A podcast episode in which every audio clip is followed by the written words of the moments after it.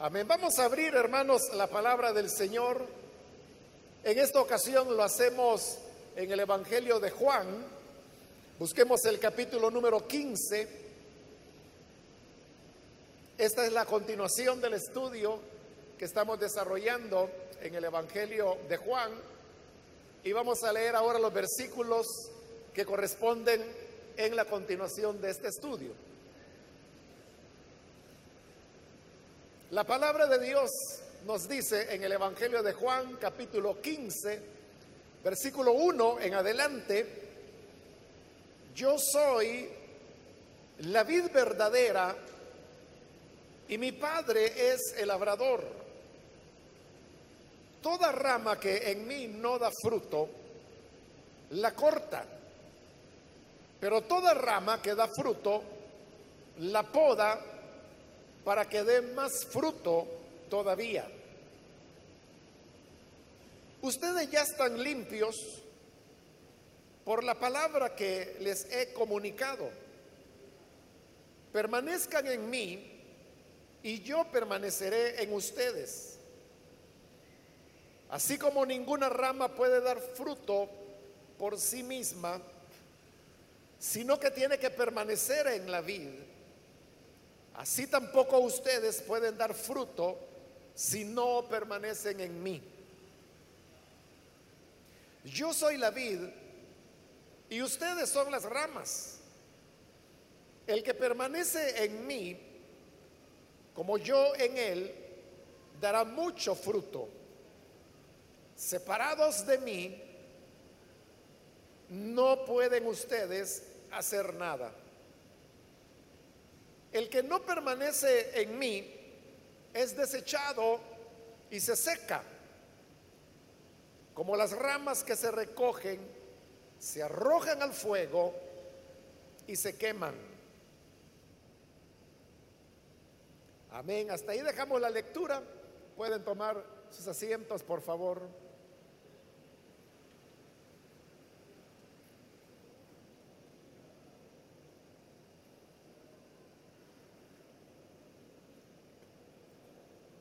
Como dije, hermanos, vamos ahora a continuar con el estudio que estamos desarrollando en el Evangelio de Juan.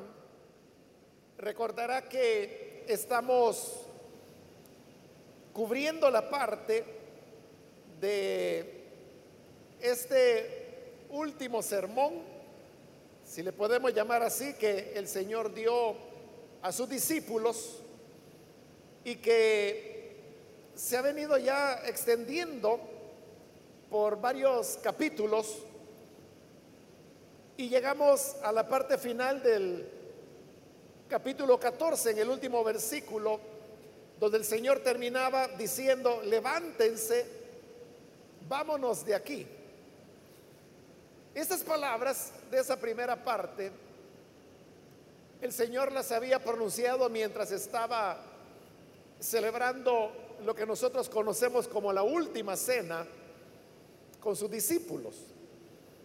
Y al decir levántense, vamos de aquí, entonces eso implicaría que ellos han terminado de cenar, bajan del aposento alto porque de acuerdo a los otros evangelios, fue en la segunda planta de una casa donde una persona ofreció el lugar para que el Señor y sus discípulos pudieran tomar la cena pascual.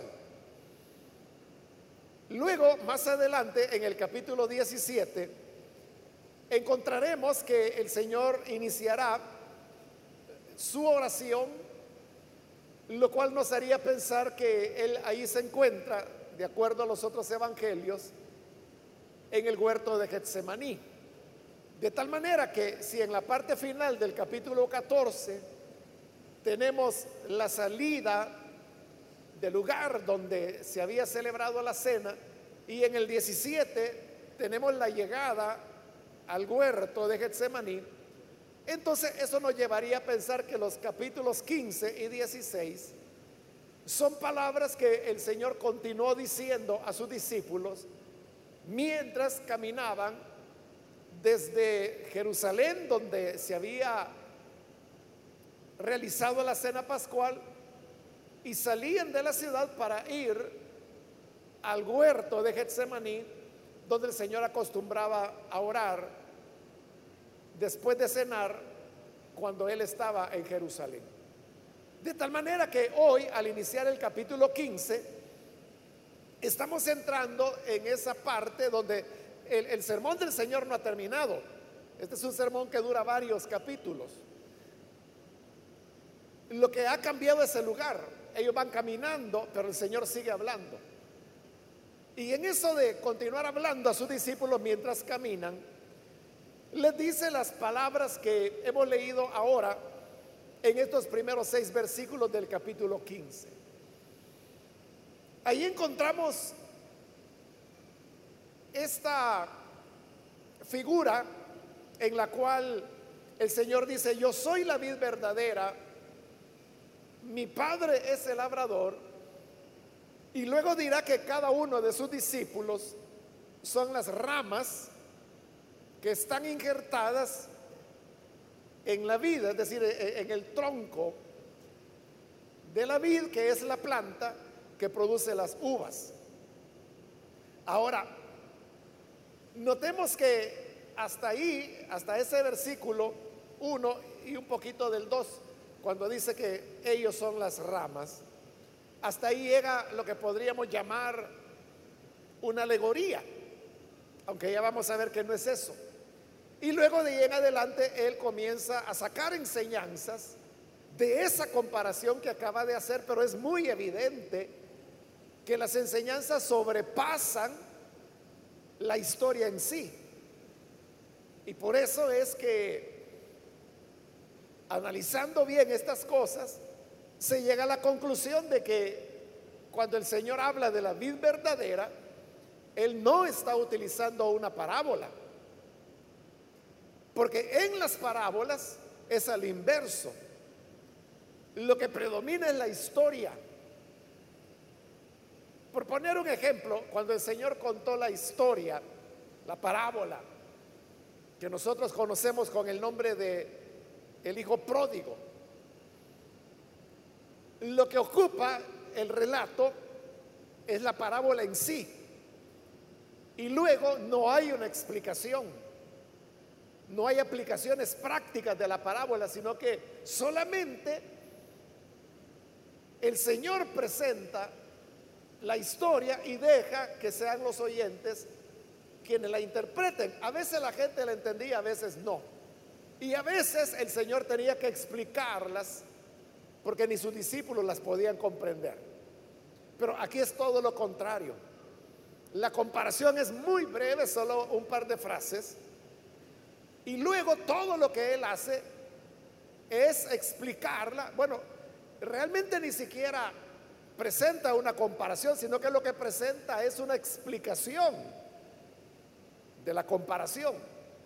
Y luego todas las enseñanzas que de ahí se derivan. Lo mismo ocurre con el tema de la alegoría. Una alegoría es una figura en la cual el Señor a través de, una, de un elemento de la vida cotidiana quiere dejar una enseñanza. Por ejemplo, una alegoría es cuando el Señor dijo que el reino de los cielos es como una mujer que perdió una moneda y entonces comenzó a buscarla en su casa Barrió toda la casa hasta que finalmente encontró la moneda y cuando la encontró, entonces le dijo a sus vecinas, vengan y celebren conmigo porque hallé la moneda que se me había perdido. Esa es una alegoría, porque es breve, pero de nuevo, note usted que el Señor no, no da una explicación, simplemente la relata. Claro, el contexto en que él está contando esa alegoría, que es el mismo donde cuenta la parábola del hijo pródigo, tiene que ver con el hecho de que el Señor está recibiendo a los pecadores. Entonces, al considerar el contexto, es que uno tiene pistas para entender qué era la enseñanza que el Señor quería dar. Ahora, Todo esto, hermanos, es para decir que aquí cuando el Señor dice yo soy la vid verdadera, no es una parábola y tampoco es una alegoría. Realmente este es un, un género literario que se utilizaba, que venía desde la antigüedad, desde el Antiguo Testamento, y que el Señor aquí está haciendo uso de él. No es un género muy conocido. Como es antiguo, hasta el nombre del género es en hebreo. a esto que el Señor está usando acá se le llama mashal, la cual es una palabra hebrea. Y si usted me pregunta, ¿y qué significa mashal? Mashal no es nada más que esto, una figura literaria, que más bien era un género, que es el que el Señor está utilizando en este momento. Entonces, por ser un mashal significa que Él va a utilizar una comparación, pero solo como referencia. Y que lo más importante es las enseñanzas que Él va a derivar de esa comparación. Bien, entremos entonces a considerarla. Dice el versículo 1, yo soy la vid verdadera ya dije que la vid es la planta que produce las uvas. Pero cuando el Señor dice yo soy la vid verdadera, entonces significa que puede haber otra vid que no es la verdadera. Esto mismo es lo que ocurrió allá en el capítulo 6 que lo pasamos hace bastante tiempo ya. Pero ahí el Señor hablaba acerca del pan que descendió del cielo. Entonces el Señor decía, yo soy el pan verdadero. Entonces cuando Él decía, yo soy el pan verdadero, era porque entonces había otro pan que no era el verdadero. Pero en ese capítulo 6 queda bien claro eso, porque los judíos le dicen al Señor, ¿qué señal harás? Nuestros padres comieron del maná, el pan que Moisés les dio. Y ahí es cuando Jesús dice, no les dio Moisés el verdadero pan. Ahí Jesús está diciendo cuál no es el verdadero pan. No le dio Moisés el verdadero pan. Porque el pan verdadero, le dice, es aquel que descendió del cielo y se está refiriendo a él. Entonces, si él usa la expresión pan verdadero, es porque había otro pan, que en ese caso era el maná, el cual él dice que no era verdadero. Ahora, aquí él no dice cuál es la vid que no es verdadera, solamente afirma, yo soy la vid verdadera. Pero por deducción, uno puede comprender que si él es la vid verdadera, entonces debe haber otra vid que no es la verdadera. ¿Cuál es esa otra vid?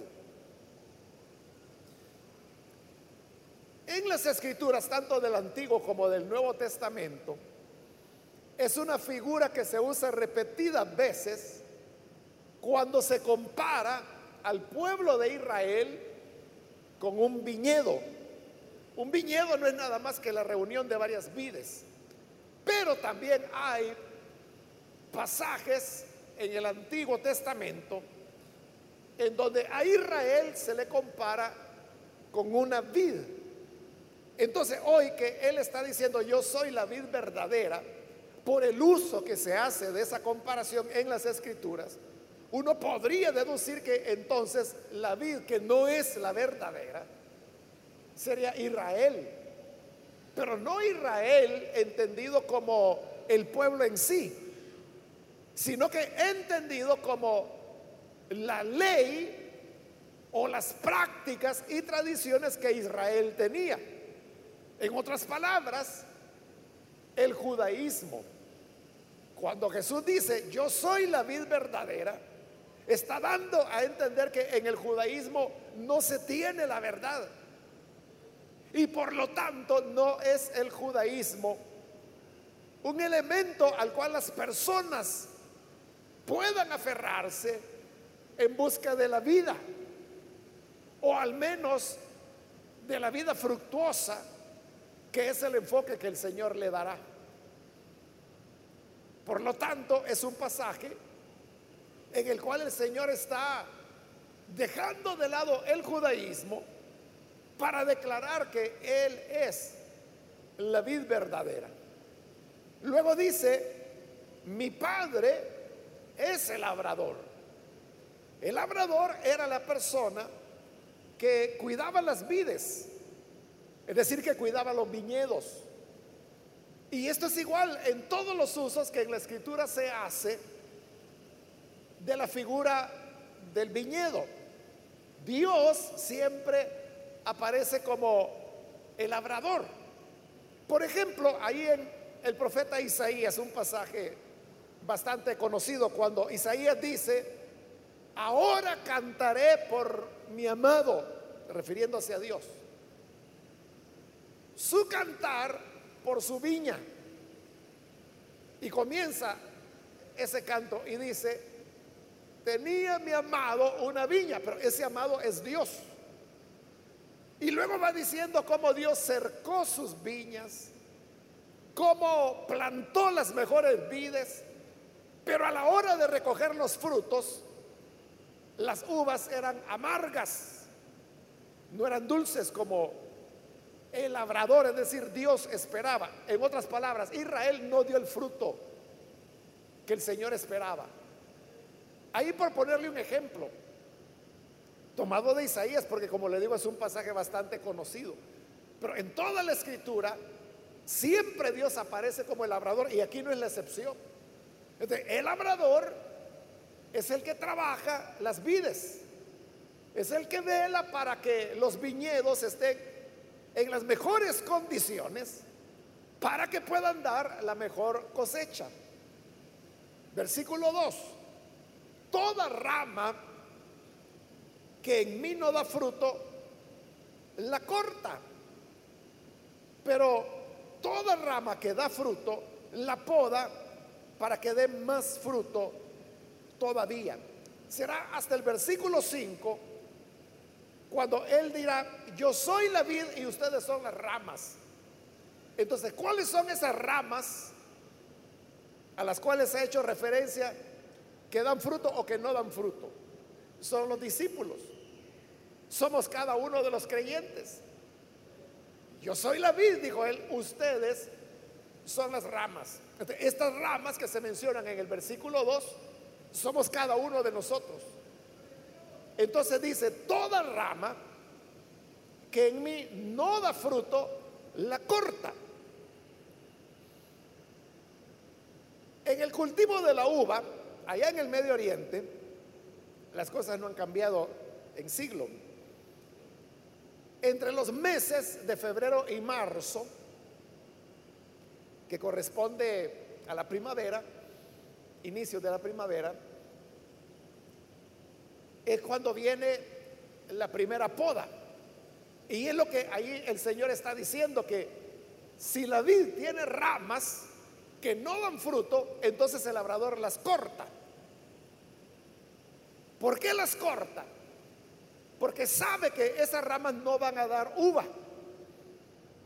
Y entonces solamente deja las ramas que tienen perspectiva de dar uva, lo cual ocurrirá allá a la altura de julio, agosto.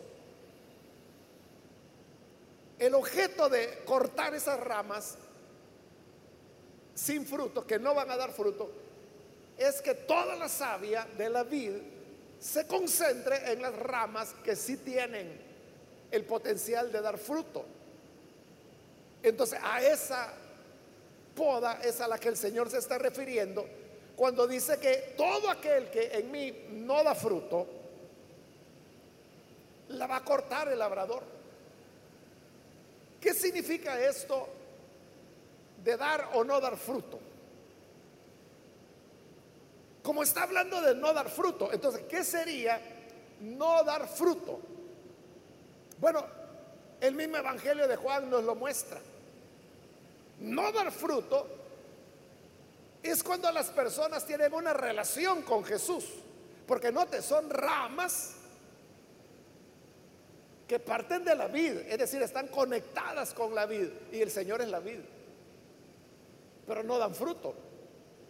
Entonces, estos que no dan fruto son aquellos creyentes que tienen una relación con Jesús, pero es una relación que no produce ningún fruto. Pongamos un ejemplo tomado de este mismo Evangelio de Juan. Judas. Judas era uno de los doce discípulos. Él tenía mucha relación con Jesús.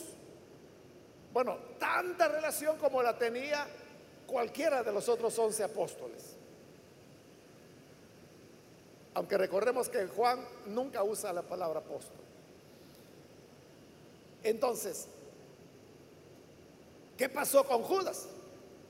Que él conoció al Señor, comió con él, se relacionó, lo escuchó, y como digo, la relación que Judas tenía con el Señor era semejante a, la de los otros once discípulos.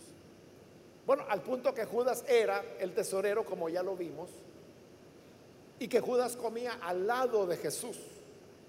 Recuerde que de un lado estaba Juan y del otro lado estaba Judas.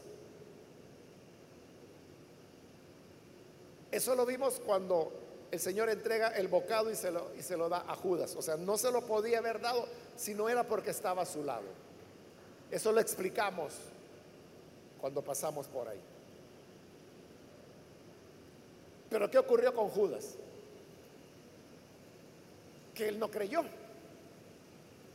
Tuvo una relación con el Señor, pero al final fue una relación solamente de forma en otras palabras, Judas nunca llegó a tener la vida. Nunca llegó a tener la vida. Por eso es que Juan es bien cuidadoso y ya lo hemos visto. Por ejemplo, cuando, para no ir tan lejos, hay un pasaje que lo acabamos de ver relativamente hace poco, en el capítulo 13, en el abacro de los pies. El Señor dijo, ustedes están limpios, aunque no todos.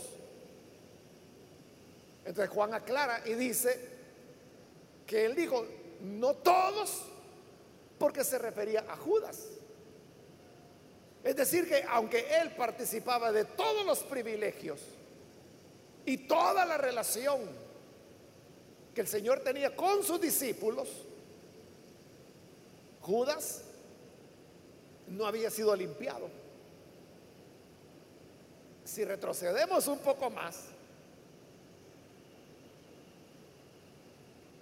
en este mismo Evangelio de Juan, en otra oportunidad, hablando a sus discípulos, el Señor les dijo, ¿acaso no los he escogido yo a ustedes los doce? Y uno de ustedes es diablo. Allí Juan no aclara a quién se estaba refiriendo, pero es evidente que se estaba refiriendo a Judas. Entonces note, él era de los doce, bueno, incluso el Señor dijo, yo los escogí a ustedes los doce, es decir, hasta a Judas lo había escogido.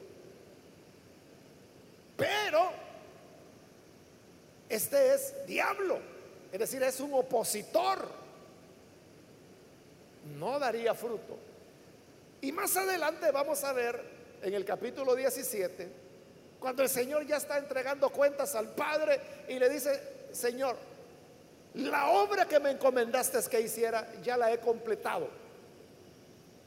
Todos los que me diste, los guardé, excepto el hijo de perdición. muy claro, ¿no?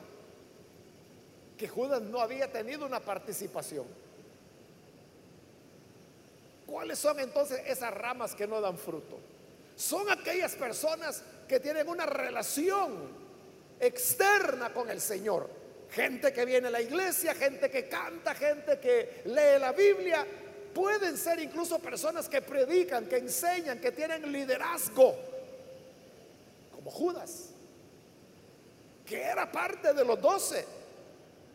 Y como otras veces yo le he dicho, el Señor envió a los doce y les dijo, vayan, echen fuera demonios, sanen a los enfermos, resuciten a los muertos.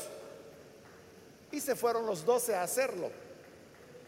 A los días venían de regreso y ellos venían felices y decían, Señor, los demonios se nos sujetan, los enfermos sanan. Y el Señor dijo, bueno, qué bueno que ustedes se alegran por eso, pero alégrense más, porque sus nombres están escritos en el libro de Dios.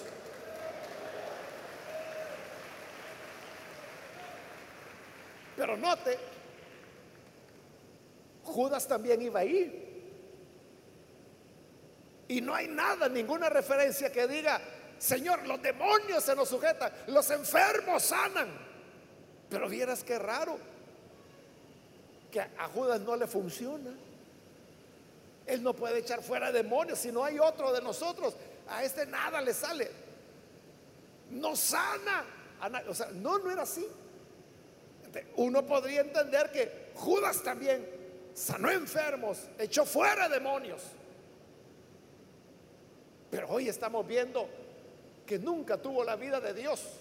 Siempre fue un hijo de perdición, siempre fue un diablo.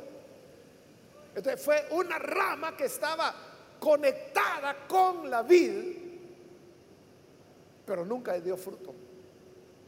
Por eso nosotros tenemos que ser cuidadosos, hermanos, porque podemos estar viniendo a la iglesia. Usted puede tener privilegios, Usted puede cantar, usted puede predicar. Ya le dije que uno puede llegar a ser hasta ministro y ser un diablo. ¿De qué es lo que va a determinar? En realidad, ¿quién es uno? Lo que lo va a determinar es, como lo va a decir más adelante el Señor, que nosotros permanecemos en Él y por lo tanto Él permanece en nosotros. Eso nos habla de una entrega sincera a Él, de una entrega honesta en la cual recibimos a Jesús como Salvador y tenemos una auténtica transformación. Entonces no nos conformemos con que nuestra relación sea puramente externa. Tenemos que tener un encuentro genuino con el Hijo de Dios. Tenemos que conocerlo de manera personal. Allí sí, mire, es una cosa personal porque puede ser que tu mamá es la coordinadora de diaconisa desde hace 30 años. Pero tú, ¿cuál es tu relación con el Señor? Entonces cada uno tenemos que asegurarnos, no vaya a ser, hermanos que nuestra relación de Él sea solo de forma y no de sustancia. ¿qué va a pasar con aquel que no da fruto? Allí dice, lo va a cortar el Padre. Rama que no da fruto la corta porque no quiere que esté quitándole fuerza a la vida, no quiere que le esté privando de savia a los que sí van a dar fruto. Ahora, continúa el versículo 2 pero toda rama que da fruto, la poda para que dé más fruto todavía. Es diferente, nótelo, cortar a podar, ¿verdad? Cortar es desecharla totalmente. Podarla significa que se le va a quitar una hojita por aquí, otra por allá, algún tallito para que esa rama que sí va a dar fruto pueda concentrar toda su fuerza en el fruto, en las uvas que producirá. La poda se realizaba alrededor del mes de agosto. La corta era entre febrero y marzo, dijimos. La poda era ya más adelante, en agosto, avanzado el año. Y luego venía la cosecha. Entonces, aquellos que sí dan fruto, aquellos que tienen una auténtica relación con Dios, significa que el Señor les va a podar. Y ya dijimos que eso significa cortar por aquí unas hojitas, cortar por allá un tallito que está queriendo salir. Todo para fortalecer esa rama y que pueda dar mucho más fruto todavía. Ahora, ¿qué es esa poda? La poda son las diversas situaciones en las cuales el Padre, que es el labrador, nos somete en la vida. La vida no todo el tiempo va a ser de risa y risa y de broma en broma. La poda será, hermanos, algo en lo cual Dios nos está modelando. ¿Cómo podemos dar más fruto para Dios? El Señor lo dijo, si el grano de trigo no cae en tierra y muere, se queda solo. Pero si muere, entonces llevará mucho fruto. ¿Cómo podemos dar más fruto? ¿Y qué significa esa poda? La poda es aquellas cosas que van en contra de nuestro yo. Es decir, las cosas que nos agradan, que sería nuestra preferencia. Porque a veces nosotros podemos tener interés por algo personal. Y todas las personas tienen derecho a interesarse por lo que les interesa a ellos, excepto el que va a dar fruto para el Señor porque ya la vida no le pertenece a él. Ya su vida fue comprada a precio de sangre, le pertenece al Señor.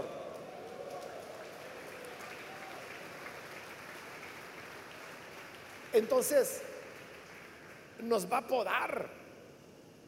Y al podar es, hermanos, que nos va a cortar ciertas cosas que nos pertenecen.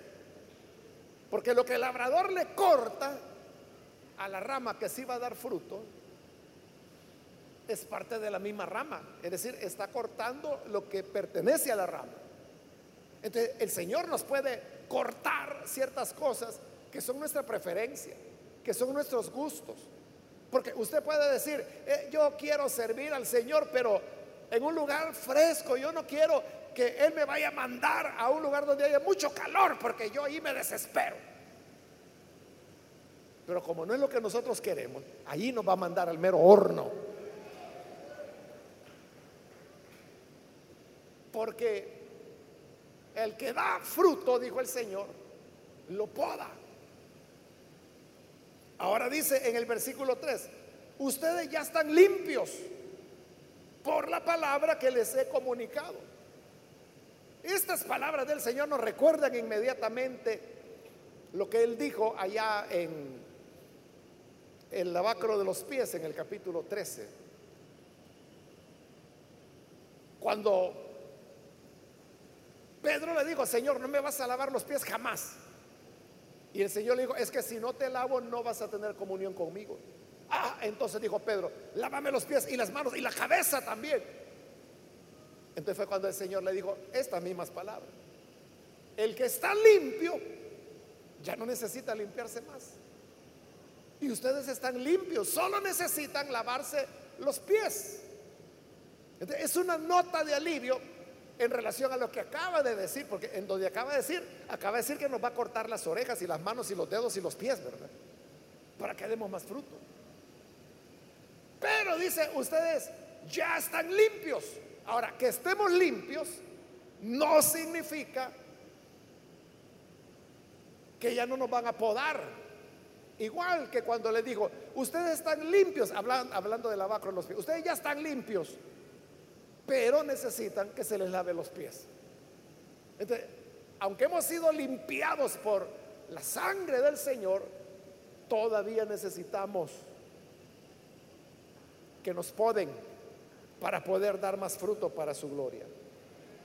No hay otra manera, hermanos, de dar frutos para el Señor. Solo por el camino de la muerte se puede llegar a dar frutos para el Señor. No hay otra manera más que por el camino de la muerte. Versículo 4. Permanezcan en mí y yo permaneceré en ustedes. Así como ninguna rama puede dar fruto por sí misma, sino que tiene que permanecer en la vid, así tampoco ustedes pueden dar fruto si no permanecen en mí. Eso es muy obvio lo que el Señor está diciendo ahí. Una rama que ha sido cortada del tallo ya no va a dar fruto. Usted puede tener un árbol de aguacate y usted dice voy a cortar una rama y me la voy a llevar a la casa para tener siempre aguacates. Llévese la rama y lo que va a tener es hoja seca. Es lo que dice el Señor ahí. Ninguna rama puede dar fruto por sí misma, sino que tiene que permanecer en la vida. Entonces, si nosotros vamos a dar frutos, tenemos que permanecer en el Señor. Por eso Él ha dicho, permanezcan en mí y yo permaneceré en ustedes, que es un tema que Él ha venido tratando en este discurso en los dos capítulos anteriores. Entonces, ¿cómo es que podemos dar fruto, hermanos? Las personas a veces creen que confunden fruto con activismo. Entonces, no, es que hay que dar fruto. Vaya a evangelizar, vaya a mover sillas, haga aquí, haga allá, vaya a invitar a tal persona. La gente está confundiendo activismo con fruto. El fruto viene por el hecho de permanecer en Cristo y que Cristo permanezca en nosotros. Se trata de una conexión orgánica con la vida que es Jesús. Es una cuestión más mística, si usted quiere llamarlo así,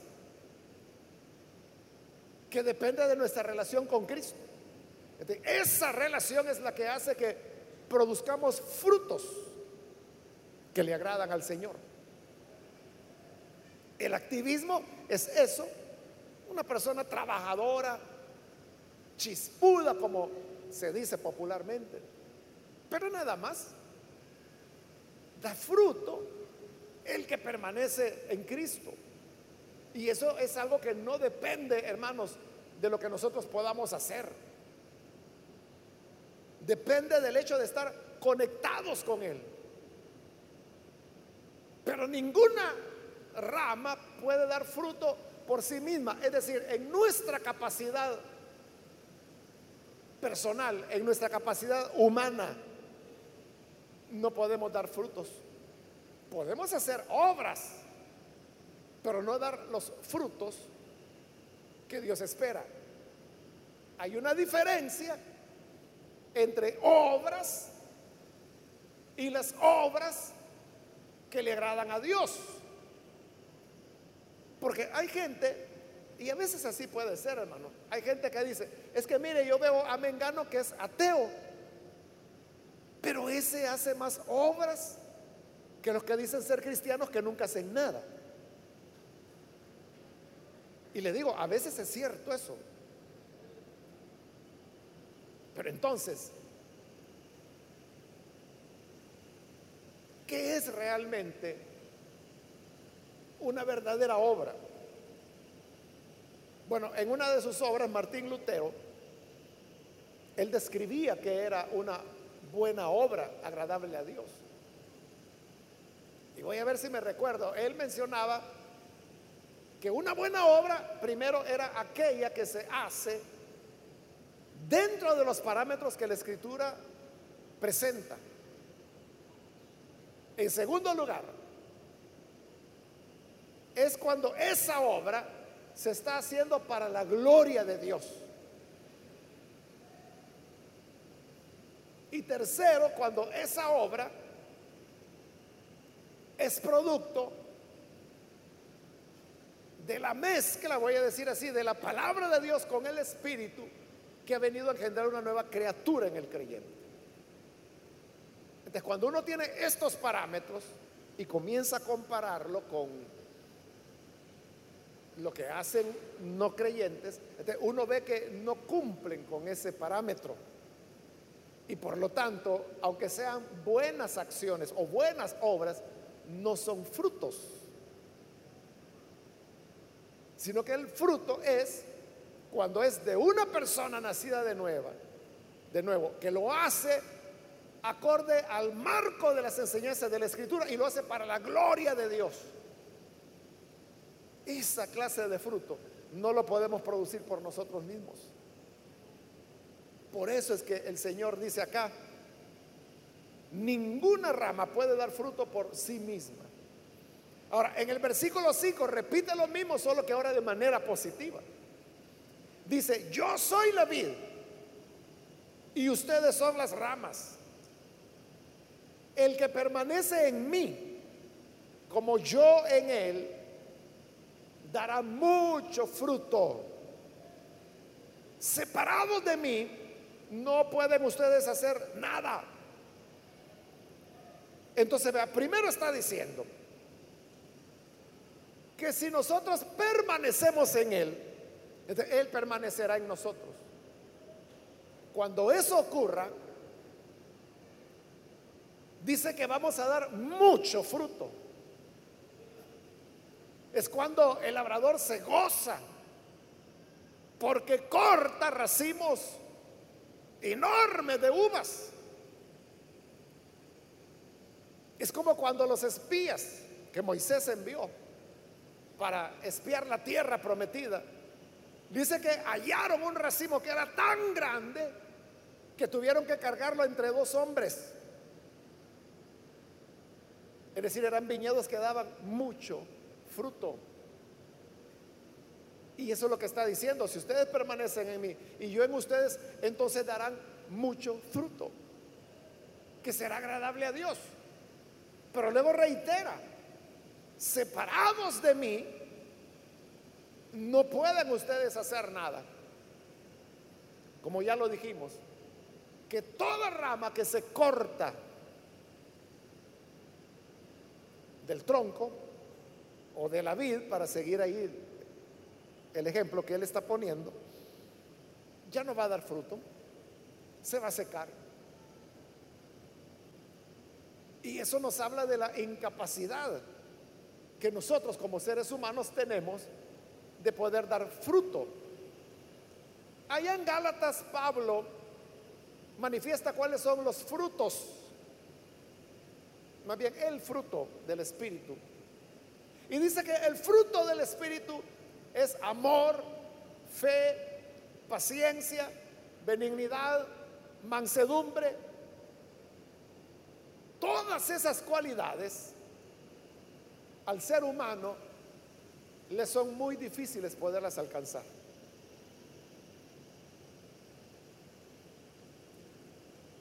Es lo que él está diciendo, separado de mí nada pueden hacer. De cuando las personas piensan y dicen, yo creo en el Evangelio, yo creo que es la verdad, pero sabe, yo tengo temor de no cumplir. Yo creo que no voy a poder aguantar hacer la voluntad de Dios, no voy a poder hacer todo lo que Dios pide. Tienen razón. Jesús ahí les está dando la razón, dice, separados de mí, nada pueden hacer. Pero si estamos en Él y Él está en nosotros, vamos a llevar mucho fruto.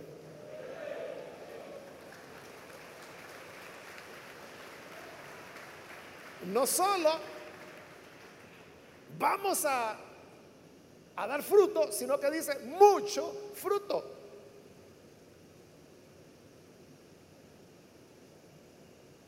Ahí está, hermanos, expresada la incapacidad total del hombre.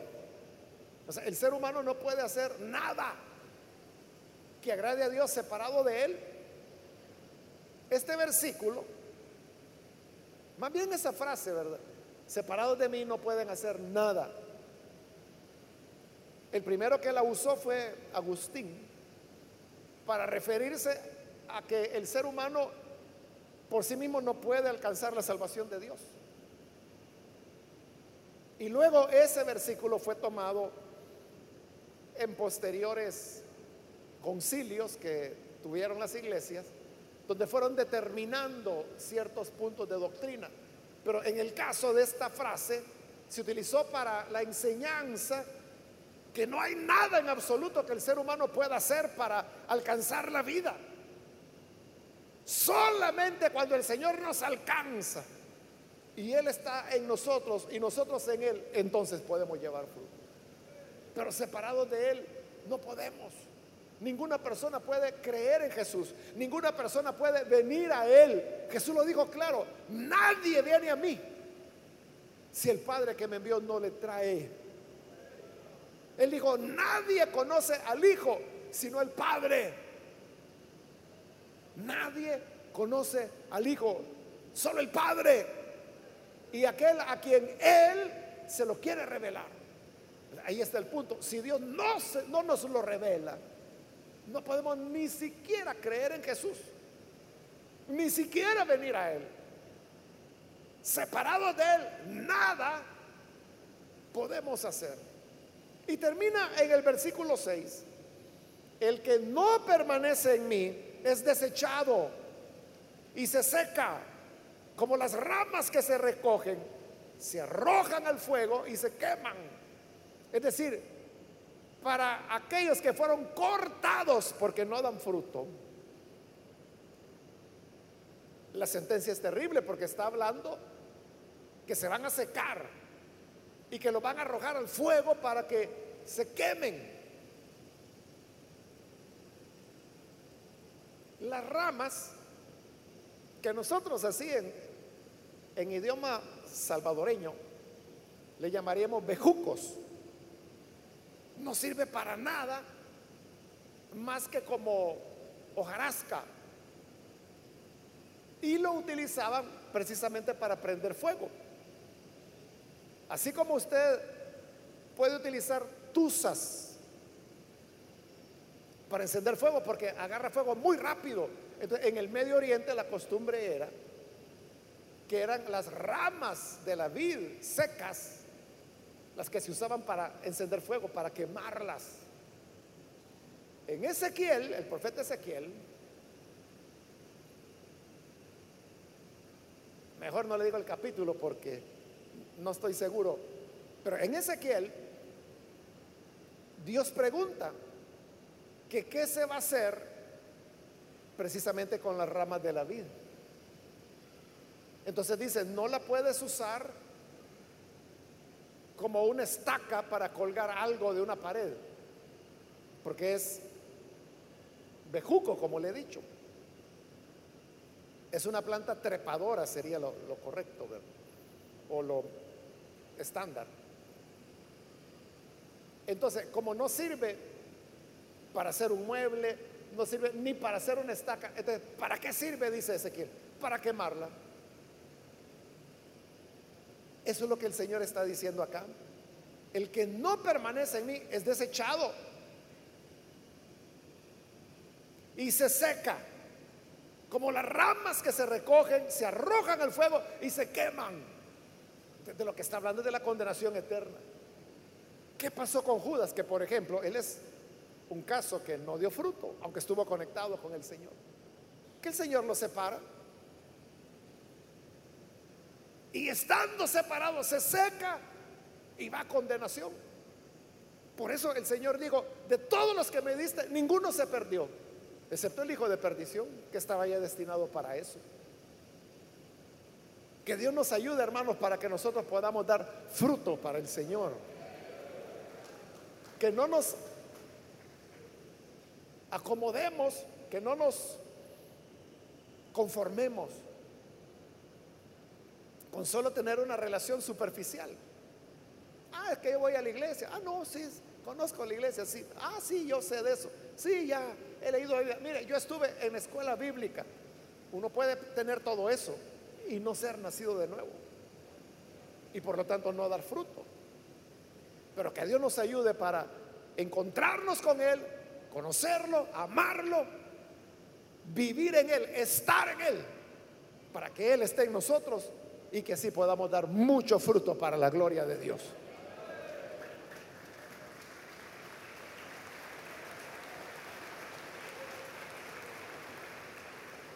Vamos a cerrar nuestros ojos, hermanos, y vamos a inclinar nuestro rostro. Antes de hacer la oración, yo quiero invitar a las personas que todavía no han recibido al Señor Jesús como su Salvador. Mas si usted ha escuchado hoy la palabra de Dios y habiéndola escuchado se da cuenta que el Señor nos llama para que en verdad llevemos fruto, que no sea solo una relación de superficialidad o de costumbre o de tradición evangélica, sino que se trata de estar en Él y que Él esté en nosotros. Si hay alguien que hoy necesita venir para creer en el buen Salvador, yo le invito para que allí donde está se ponga en pie, en señal que usted quiere recibir al Hijo de Dios y con todo gusto nosotros oraremos por usted. Cualquier persona, cualquier amigo o amiga que hoy necesita venir para creer en el, en el Señor Jesús, póngase en pie y vamos a orar por usted. Ahora es cuando la gracia del Señor le invita a venir. ¿Hay alguna persona? Póngase en pie si necesita recibir al Hijo de Dios.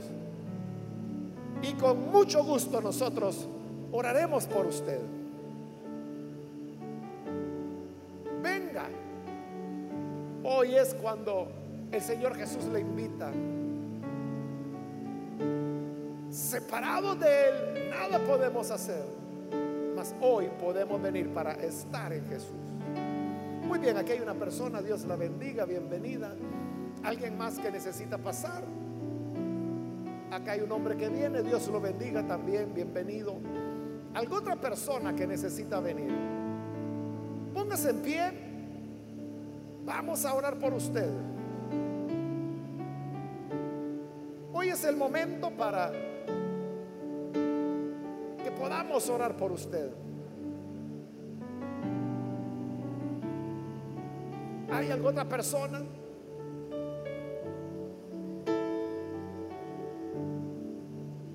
Puede ponerse en pie, venga y con gusto vamos a orar por usted.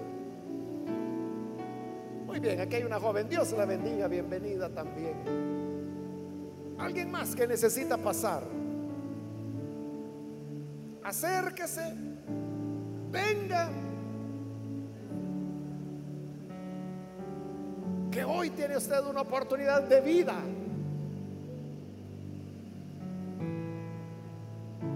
Quiero invitar también si hay hermanos o hermanas que se han alejado del Señor.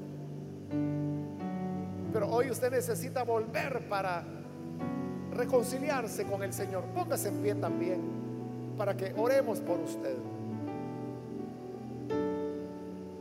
Muy bien, ahí atrás hay otra persona. Dios lo bendiga, bienvenido. Alguien más que necesita venir para reconciliarse con el Señor. Si usted considera que su relación es más de forma que en verdad, hoy puede venir para poner claras sus cuentas delante de Dios. Muy bien, aquí hay otro hombre, Dios lo bendiga, bienvenido. Y aquí hay otro muchacho, Dios lo bendiga, bienvenido. Alguien más que necesita pasar puede ponerse en pie. Acá hay una joven, Dios la bendiga, bienvenida. ¿Alguna otra persona más que necesita pasar? Venga para que oremos por usted. ¿Hay alguna otra persona? Ya sea que es primera vez que viene al Señor o que se reconciliará. Póngase en pie y venga, aproveche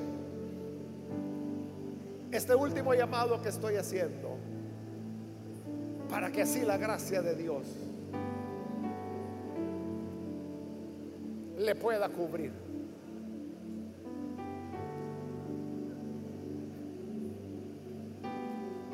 Usted que nos ve por televisión, por internet o por radio, le invito para que se una con estas personas y también reciba a Jesús, la vida verdadera, en su corazón.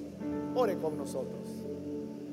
Señor, gracias te damos por cada persona que está aquí al frente, como también todos aquellos que a través de radio, televisión o internet hoy se están sumando a esta oración para recibirte como Salvador, para tener de ti la vida que solo tú, Señor, puedes darnos y ofrecernos.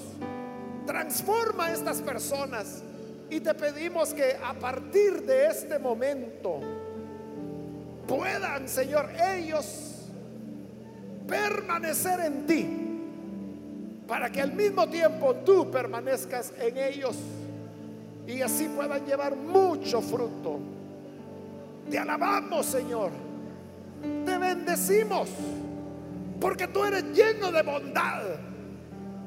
Sabes que por nosotros mismos nada podemos hacer y por eso nos acoges con tu gracia, con tu misericordia, para que podamos dar mucho fruto y que en esto tu nombre sea glorificado. Bendice a tu pueblo, bendice a tu iglesia. Ayúdanos a todos, Señor, a hacer siempre tu voluntad y a llevar mucho fruto. Porque tú estarás en nosotros y nosotros en ti. Por Jesús nuestro Señor te damos las gracias y toda la gloria y la alabanza a ti. Amén. Amén.